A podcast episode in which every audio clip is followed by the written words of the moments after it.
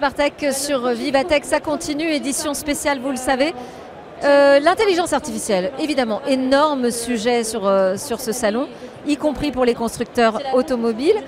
Pas toujours facile en revanche euh, de s'y retrouver dans les différentes technologies. Alors que font les grands groupes? Eh bien, ils travaillent avec les startups. On va s'intéresser à ce sujet de l'incubation en ouverture de cette édition. Et puis j'aurai le grand plaisir de recevoir Luc Julia. Luc Julia, célèbre directeur scientifique du groupe Renault, célèbre père de Siri, l'assistant virtuel de Apple. Enfin bon, un chercheur spécialisé sur ces questions d'intelligence artificielle. On va prendre un peu de hauteur avec lui aujourd'hui dans Smartech sur ce sujet de l'irruption de l'IA dans tous les secteurs. C'est parti pour ce Smartech spécial Vivatech. On démarre avec l'incubation. Comment miser sur les bonnes startups pour l'IA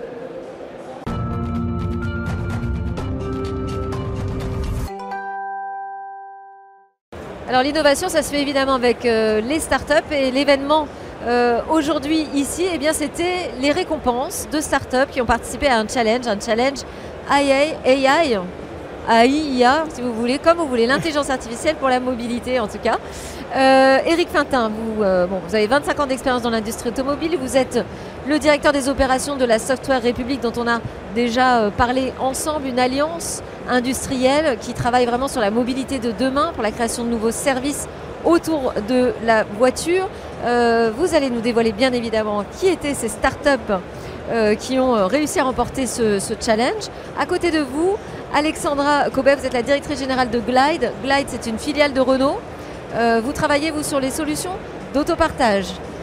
et vous êtes une start-up, start-up mais intégrée dans un grand groupe. Ça nous intéresse de savoir comment ça se passe cette relation grand groupe start-up, comment on gère l'innovation en fait en mode incubé. Mais on va peut-être euh, commencer par ces startups euh, qui ont la chance d'avoir eu un prix aujourd'hui. Eric Fintin, qu'est-ce qu'on a pu découvrir?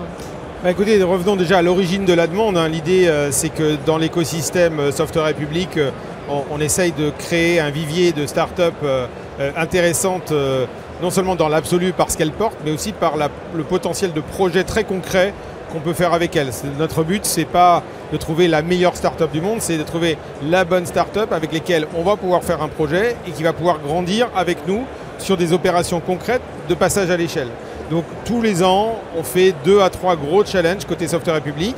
Et sur celui du premier semestre, on va dire, de cette année, on a euh, décidé de s'associer à, deux gros partenaires forts, donc euh, Mobilize, qui est donc euh, la marque de mobilité du, groupe Renault, et puis à la région Paris-Île-de-France. On a eu la chance d'avoir Madame Pécresse qui a lancé le challenge avec Luc Julia au tout début de l'année à Las Vegas, au CES. et bah, suite à ça, on a eu énormément de candidatures, un processus de sélection qui était très ancré sur les opérationnels, que ce soit les opérationnels de Mobilize, euh, Alexandra euh, en faisait partie, euh, de Software République et puis de la région. Et ensemble, effectivement, on est arrivé à un consensus très simple, donc ça c'est toujours agréable. Et c'est la société Entropie qui a été récompensée cette année du prix. Pourquoi un consensus très simple alors? Bah, moi j'aime bien dans les challenges quand, il y a une sorte d'évidence qui apparaît. on n'est pas en train de compter les points au dixième près. parce que, encore une fois, le challenge, il y a bien évidemment des gros enjeux euh, en termes de financement pour la start-up, puisque derrière euh, ce prix, il y a un financement de, la région, il y a des enjeux de visibilité, euh, mais, mais, surtout pour moi, il y a la question des projets qu'on va faire en vrai. Et le fait qu'il y ait une forme d'unanimité et de consensus, ça maximise les chances qu'on se revoie dans six mois, dans un an, non pas avec un prix, mais avec une opération, un, produit qui est sur le marché. Voilà, donc ça c'est vraiment important.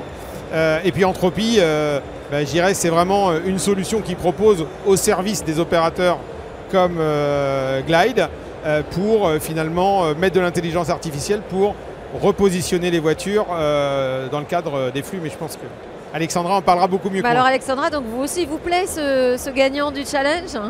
Alors oui, je reprends ce qu'a dit Eric. Il y avait une évidence sur, ce, sur cette start-up parce qu'elle répond à un vrai besoin d'optimisation du positionnement des véhicules lorsqu'un client, euh, avec un algorithme, on arrive à déceler où est-ce que le client va 24 heures après euh, euh, se déplacer. Donc nous, en tant qu'opérateur de car sharing, c'est notre principale aussi problématique, c'est savoir où est-ce qu'on met les voitures pour que pour les utilisateurs, il y ait un taux d'utilisation maximal et puis pour que nous, nos voitures soient placées au bon endroit. Parce qu'aujourd'hui, il y a déjà toutes ces solutions. Vous, vous, êtes déjà muni de, solutions logicielles pour euh, optimiser euh, l'endroit oui, mais celle-ci, elle est complémentaire. les véhicules. Alors, en fait, aujourd'hui, nous, on édite une solution de station-based. Donc, euh, on précise, les voitures, elles font des boucles. Elles arrivent à un endroit A, elles terminent à un point, au même endroit. L'avantage de ça, c'est qu'on peut développer le business vers plus du free floating sur des nouveaux business, mais aussi sur euh, déplacer nos stations pour euh, répondre à une vraie demande si on s'aperçoit que finalement, en fait, il vaut mieux la mettre à la sortie d'une gare plutôt que au fin fond d'un arrondissement où elle ne bouge pas assez. Et alors, est-ce que cette start-up euh, Entropie va être incubée? Alors, là, c'est aussi quelque chose d'intéressant, c'est que cette start-up, en fait, est déjà incubée dans Software Republic sur un autre sujet, puisque dans Software Republic, on a toute une activité autour des services centrés sur les données pour les territoires. Et en fait, on avait déjà identifié cette start-up avant, et, euh, du coup, on l'incubait déjà. Et, ce que ça démontre aussi, c'est que cette incubation, elle, a permis à la startup de bien comprendre finalement la nature de nos besoins parce qu'on a travaillé ensemble sur d'autres projets que celui-là et, probablement que ça a contribué à la qualité de sa réponse et à l'adaptation de sa réponse euh, à nos besoins. Donc ça confirme euh, la force finalement de cette notion d'incubation qui, finalement bénéficie à tout le monde. Donc on fait, en fait, non seulement on l'incube, on l'accompagne, mais on la fait grandir. C'est ça. Oui, presque de manière naturelle. Bah, on l'a fait grandir avec les fondamentaux. le, marché, les besoins du marché. C'est ça, exactement. et là, elle est au milieu. Là, on, recevait aussi ce matin euh, euh, sur le stand euh, plusieurs patrons d'agglomération, dont celle de Saint-Quentin en Yvelines par exemple, avec lesquels on a effectivement des discussions. Ce qui est aussi intéressant pour nous, grands groupes, c'est de nous challenger sur le fait que ces petites startups, elles peuvent aussi être extrêmement attractives des fois pour les clients. Et les clients préfèrent avoir en front des petits acteurs que euh, des grosses structures comme les nôtres. Et sur d'autres business qu'on fait avec les territoires, euh, bah, Entropie euh, finalement se retrouve en première place pour rassurer le client. Et puis nous, on est derrière à fournir des briques de technologie qui vont être utilisées par Entropie. Ça, engage quand même une relation qui n'est pas forcément évidente déjà entre la start-up et le grand groupe. Comment ça se passe? Alors, moi je la vis au quotidien. Ouais. très bien. Euh, on n'est pas du tout les mêmes tailles d'équipe? Non. Pas du tout les mêmes rythmes?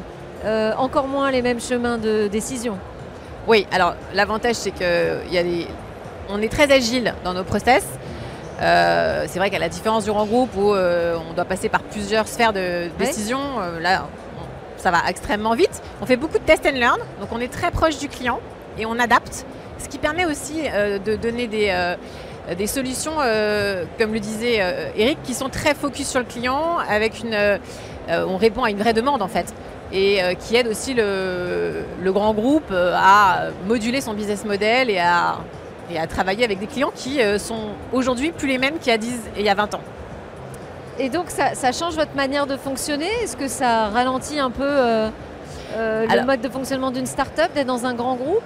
Ou au contraire, c'est au groupe de s'adapter? Non, il y a une complémentarité. C'est comme dans un mariage, il faut que les deux jouent la, carte de la, du compromis. Donc moi, je fais passer mes messages et en parallèle, euh, euh, ça se passe bien, euh, ça se passe très bien. Et puis surtout, on a besoin aussi du groupe pour, en termes de process, de scalabilité. Il y a quand même une échelle de développement qui est énorme avec un groupe, plus que la petite start-up pourra faire toute seule avec ses petits moyens et son fichier Excel. Ouais. Et là, vous présentez des choses ensemble? Sur Vivatech Alors, avec des startups, euh, oui, pas directement euh, avec euh, Glide, parce que Glide, il y a des nouveaux produits. Glide, c'est côté Mobilize. voilà. Avec, et puis nous, côté Software République, bah, on a présenté une, beau, un beau concept que vous avez probablement vu avec son jumeau numérique. Et là-dessus aussi, il y a énormément de travail avec les startups, puisque dans le cadre du concept, on a intégré 7 startups en plus des grands groupes. Donc on était 12 euh, sur le On a vu Stern Tech par exemple. Exactement, une belle exemple de start-up euh, Sur les sciences cognitives et l'intelligence artificielle pour euh, permettre à la voiture de s'adapter à mon humeur. C'est ça, et qui est un élément important et qui est transposable d'ailleurs ailleurs, hein, peut-être un jour dans le car sharing, peut-être bien sûr dans, dans, nos concessions, dans des boutiques.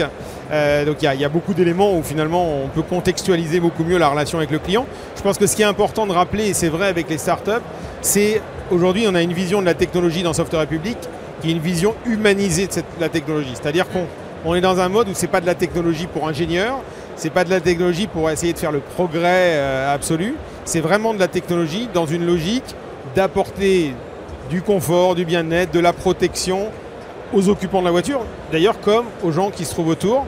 Et ce qui est intéressant autour de ça, c'est qu'avec les startups et avec les grands groupes, finalement, on a trouvé très vite, quand on a lancé la conception de ce concept car, ce fil conducteur de la protection des gens euh, comme une de nos valeurs communes. Et alors, euh, parmi les, défis qui euh, restent encore à relever sur cette relation start-up-grand groupe, quels sont-ils? Comment est-ce qu'on peut aller plus loin en fait dans un rapport gagnant-gagnant? Ah, bah, question piège J'ai quelques idées sur le sujet. Moi, j'essaye de le gérer intelligemment avec les startups qu'on incube. Euh, la première chose, je pense. Vous êtes un peu une start-up dans le groupe aussi. Oui, alors nous, on a un petit côté start-up, euh, voilà, mais aussi euh, start-up d'un côté, et puis on accumule les process de six grands groupes. Donc il y a des fois au sein de l'Alliance, oui. On a des rigidités aussi. Dans, la relation avec les start-up, pour moi, il y, a un certain nombre de fondamentaux. D'abord, une vraie logique de transparence. C'est-à-dire qu'on se dit les choses. Moi, j'ai un point avec toutes les start-up qu'on incube tous les 4 à 6 semaines, sans ordre du jour, sans slide, juste un point d'échange. Comment va la start-up dans l'absolu? Comment va la relation? Quels sont les points durs? Et on pose les problèmes. C'est la vie, il y en a, c'est pas un long fleuve tranquille, mais s'ils ne sont pas posés, la probabilité de les résoudre est assez faible. La deuxième chose, euh, c'est vraiment une logique euh, gagnant-gagnant. C'est-à-dire qu'il faut qu'on comprenne les intérêts de la start-up et qu'on ne soit pas dans une relation euh, complètement égoïste pour nous. Donc il faut un truc équilibré. Moi je dis qu'une coopération, c'est une somme d'égoïsme. C'est-à-dire qu'il faut venir nourrir nos égoïsmes à chacun. Et si on déséquilibre, ça ne marche pas. Aujourd'hui, vous avez les startups qui sont représentées ici. Aucune de ces startups pouvait se payer un stand à Vivatech. Euh, et, pour elles, ça a énormément de valeur. Euh, donc, euh, donc voilà, ça c'est des choses qu'on leur apporte. et bah, dans l'autre sens, eux nous apportent un certain nombre de briques de technologie. Donc ça, cette notion de gagnant-gagnant, euh, pour moi, euh, est, vraiment, est vraiment fondamental et c'est une lutte quotidienne euh, parce que c'est pas naturel.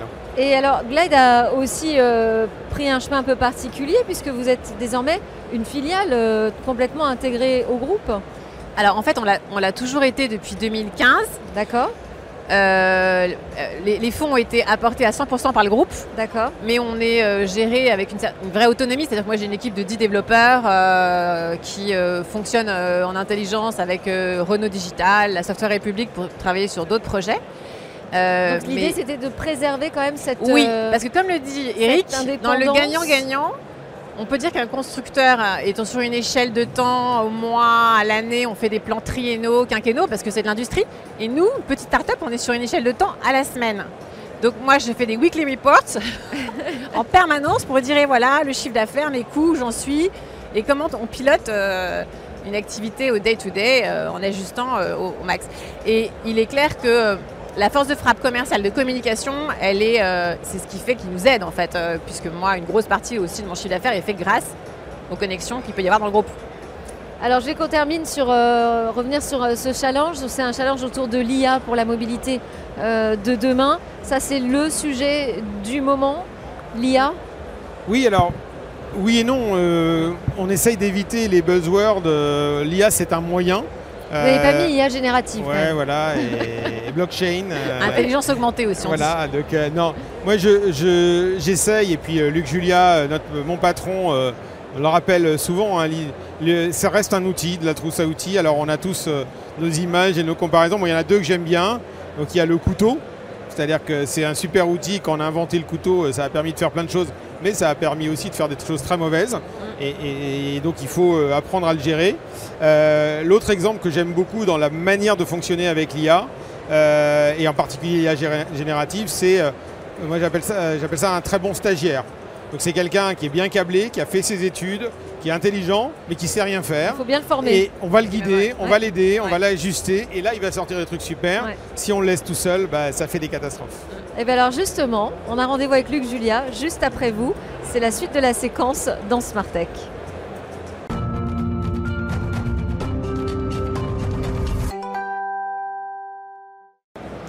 Alors on va se projeter sur cette euh, révolution de l'intelligence artificielle, ce que ça représente véritablement euh, sur l'ensemble du marché bien évidemment, mais ici on est euh, avec Renault, donc on va s'intéresser aussi à cette révolution pour les constructeurs automobiles. Luc Julia, vous êtes avec moi, merci beaucoup d'accepter cet entretien dans Smartech, donc illustre directeur scientifique du groupe. On cite souvent dans votre parcours le fait que vous êtes à l'origine euh, des brevets majeurs euh, qui ont permis à Apple de développer un assistant intelligent qu'on connaît sous le nom de, euh, Siri, mais vous êtes passé aussi par plein d'autres grands géants de la tech. On peut citer notamment Samsung. Vous êtes en fait un des pionniers de toute la communication entre les objets intelligents et votre regard aujourd'hui sur l'intelligence artificielle nous intéresse énormément. Peut-être déjà nous dire si ça représente véritablement une révolution dans l'industrie automobile. Dans l'industrie automobile et dans toutes les autres industries d'ailleurs, hein, parce que l'application des intelligences artificielles, parce qu'il faut arrêter de fantasmer. Alors, je, vais commencer par donner une définition, ma définition d'intelligence artificielle. Si j'ai à donner la définition, c'est une boîte à outils une boîte à outils dans laquelle il y a plein d'outils différents. Et donc, il faut parler des intelligences artificielles qui sont très spécifiques. Et du coup, ça nous permet d'arrêter de dire n'importe quoi sur ces intelligences artificielles, dont le fait que c'est une révolution. C'est pas une révolution, c'est une évolution. Ni une petite, ni une grande, c'est une, mutation. C'est une, une continuité euh, de ce qui se passe depuis 70 ans maintenant. Hein. Les intelligences artificielles ont commencé en 1956 et on les utilise de plus en plus maintenant, on en parle de plus en plus. S'il y a une révolution, c'est la révolution de la communication sur les IA qui se passe depuis le mois de novembre 2022 où ChatGPT est arrivé. Et donc euh, ChatGPT, il y a deux morceaux, il y a Chat et GPT. Alors la partie GPT, en fait, c'est pas nouveau du tout parce qu'on en fait depuis cette partie d'intelligence artificielle là depuis 6 ans, depuis 2017. La partie révolutionnaire, c'est le chat. C'est-à-dire qu'on a mis à disposition cette technologie pour tout le monde, d'une manière très très simple à travers un chat, ce qu'on appelle le prompt, où les gens peuvent taper n'importe quoi et donc utiliser ces IA. Donc la révolution est dans l'utilisation pour, les, pour tout le monde, mais elle n'est pas dans la technologie elle-même. mais c'est ça qui fait que c'est très perturbant, parce qu'à partir du moment où on met une nouvelle technologie entre les mains de tout le monde, eh bien, euh, on peut imaginer tout et n'importe quoi. Euh, ben, alors, vous nous avez dit dans, dans, dans Smartech la dernière fois, vous nous avez dit quand même la bonne chose, la bonne nouvelle, c'est qu'on a appelé ça des IA génératives et non créatives. Il faut bien faire cette distinction. Euh, exactement, c'est très très important parce que ça va montrer que la créativité reste du côté de l'humain.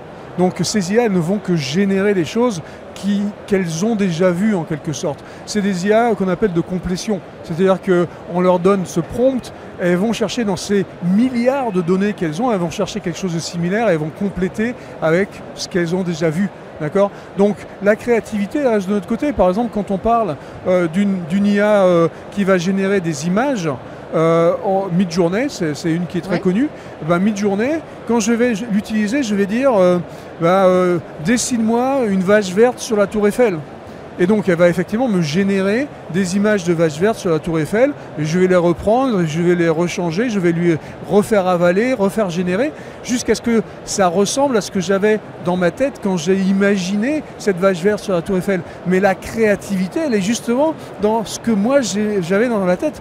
Avoir l'idée d'une vache verte sur la tour Eiffel, je veux dire, c'est un peu bizarre, mais c'est ma créativité. Et donc j'ai rentré ça dans le prompt la créativité reste du côté de l'humain et ces IA génératives ne font que générer. Elles sont excessivement puissantes, excessivement intéressantes. Elles sont des aides à la création parce qu'effectivement, moi, je ne sais pas dessiner une vache verte sur la Tour Eiffel, donc elles vont m'aider à faire ça. Mais c'est comme Photoshop il y a 20 ans, euh, quand on pouvait utiliser ces, euh, logiciels d'aide à la création euh, d'images, ben maintenant c'est beaucoup plus puissant, beaucoup plus accessible. Mais le point sur l'accessibilité, le problème effectivement, c'est que ça, on a donné accès à, tout le monde sans les éduquer, eh sans leur faire comprendre ce que c'est ou ce que c'est pas.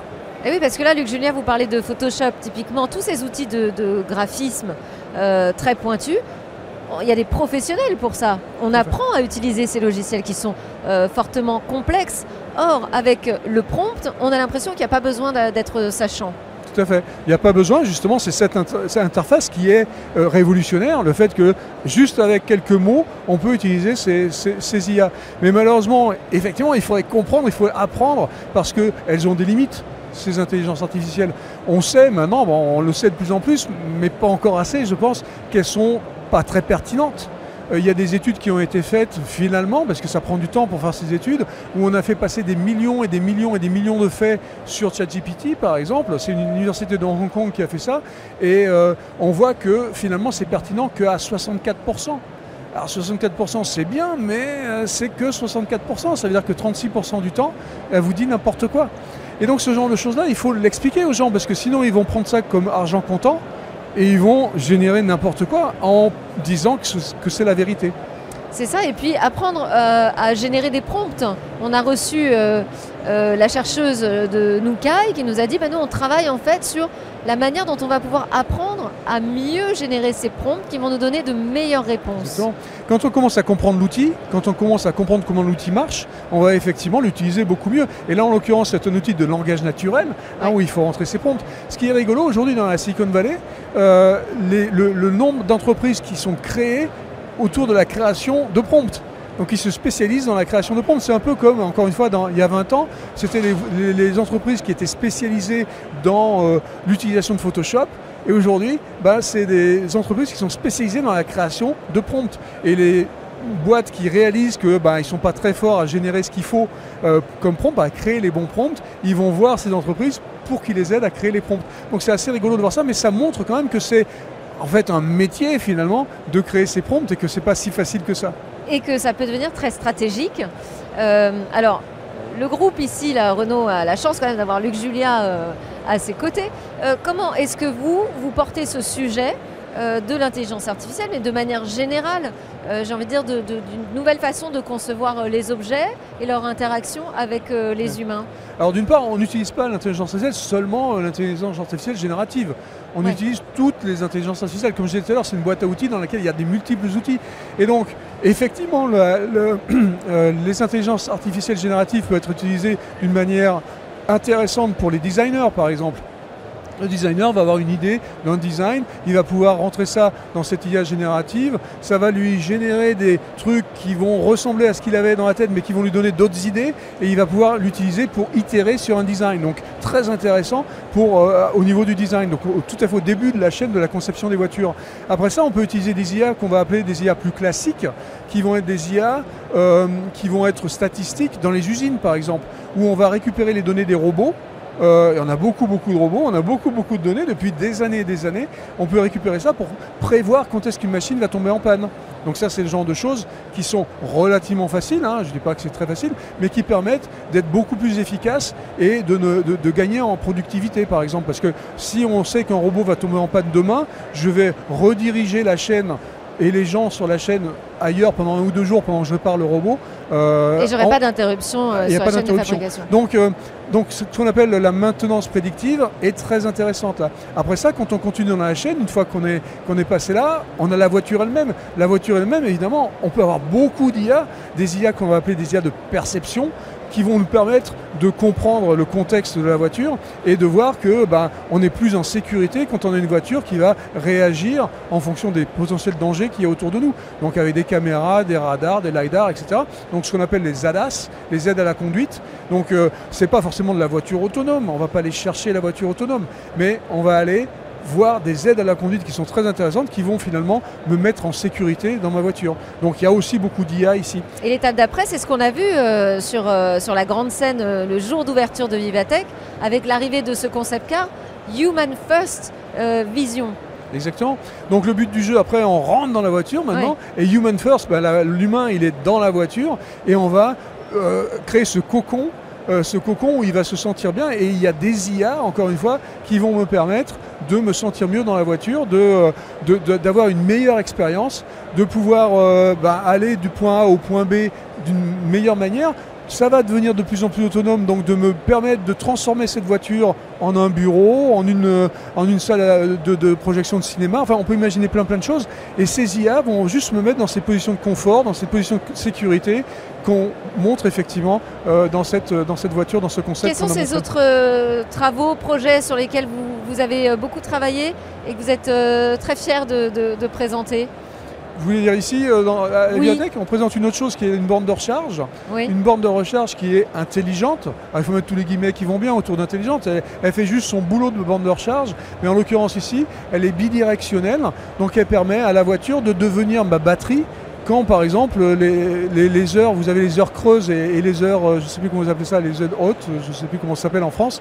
Euh, donc, euh, et, donc ça vous permet d'avoir toujours la meilleure, le meilleur tarif d'électricité dans votre maison parce que votre voiture devient la, le- comment, le, la batterie euh, qui est toujours chargée en heures creuses. Et donc c'est des économies substantielles euh, pour un foyer normal. Et là, l'idée, c'était de se dire, euh, bah, plutôt que de demander à l'utilisateur en fait de réfléchir quand est-ce qu'il peut charger ou non, reverser de l'électricité sur le réseau, on va mettre un logiciel intelligent euh, qui va optimiser tout ça. Exactement, donc c'est de l'intelligence artificielle qui va regarder quel est le meilleur euh, euh, distributeur au moment T et comment récupérer l'énergie là moins chère pour que ça fasse en sorte que bah, je fasse des économies. Bon, et sur le sujet des compétences, parce que j'ai rencontré plein de monde ici, à chaque fois c'était assez crucial euh, comme discussion. C'était oui, on va avoir besoin, il faut qu'on attire des nouveaux talents, euh, on va avoir besoin de nouveaux profils, les métiers changent. Comment on fait pour les attirer, les nouveaux talents Bon, d'une part, que les métiers changent, c'est vrai depuis la nuit de l'humanité. hein. C'est-à-dire que ça, continue et ça changera toujours. Donc dès qu'il y a une nouvelle technologie, une nouvelle idée, les, les tâches changent au moins. Et donc dans les tâches, il y a toujours aussi la maîtrise de l'outil. Donc euh, on dit on enlève des tâches, mais oui, mais on en rajoute aussi. Donc euh, évidemment, on devient de plus en plus productif. On devient aussi de plus en, on met en évidence de plus en plus les qualités humaines euh, qui sont elles très très difficiles à, euh, à faire faire par des machines. Ouais. Donc en fait, les métiers sont en général valorisés et donc ils disparaissent pas. Donc on peut, on peut parler de ça. Mais sinon, pour nous, pour attirer les gens, L'IA ne remplacera pas euh, L'IA ne remplace pas euh, l'humain. hein, Je veux dire, il, faut, il faut travail. quand même le dire et le répéter. Par contre, nous, pour attirer les gens, pour travailler sur ces choses-là, eh ben, justement, on, travaille sur des choses concrètes comme euh, le concept qu'on a présenté ici euh, pour pouvoir montrer que Renault, en l'occurrence ici, fait vraiment de la technologie. On fait vraiment des choses intéressantes, des choses pour ce que j'appelle les vrais gens. euh, parce qu'à la fin, je veux dire, on veut que ce soit les vrais gens qui utilisent nos, objets et qui soient heureux en utilisant ces objets. Ça devient une entreprise de logiciels en fait, C'est une entreprise de tech, c'est la vision de Luca De Meo quand il est arrivé il y a maintenant un peu plus de deux ans à la tête du groupe. Il a tout de suite dit je veux transformer euh, Renault en tant qu'entreprise de tech. Et entreprise de tech, ça veut vraiment dire aujourd'hui entreprise de software, entreprise d'IA.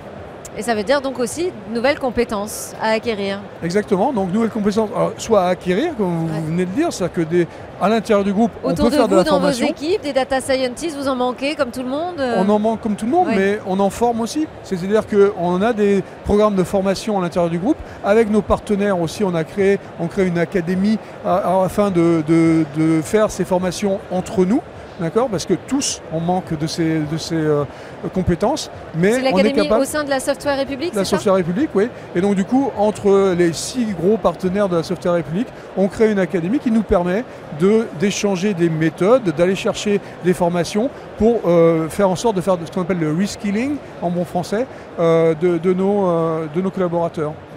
Très bien. Et qui s'occupe de ces formations alors? Ah bah ça peut être des écoles, donc euh, c'est, on, va travailler avec des start-up euh, écoles, on va travailler avec des écoles établies, des écoles nouvelles, des- pour avoir aussi des nouvelles méthodes de formation qui, sont, qui utilisent très bien le online, euh, etc. Merci beaucoup. On était en compagnie du professeur Luc Julia. Merci encore d'avoir répondu à mes questions. Et bien voilà, c'était euh, la fin de cette séquence de Smart Tech, mais on se retrouve évidemment dès demain. On continue à suivre ce salon sur Bismart.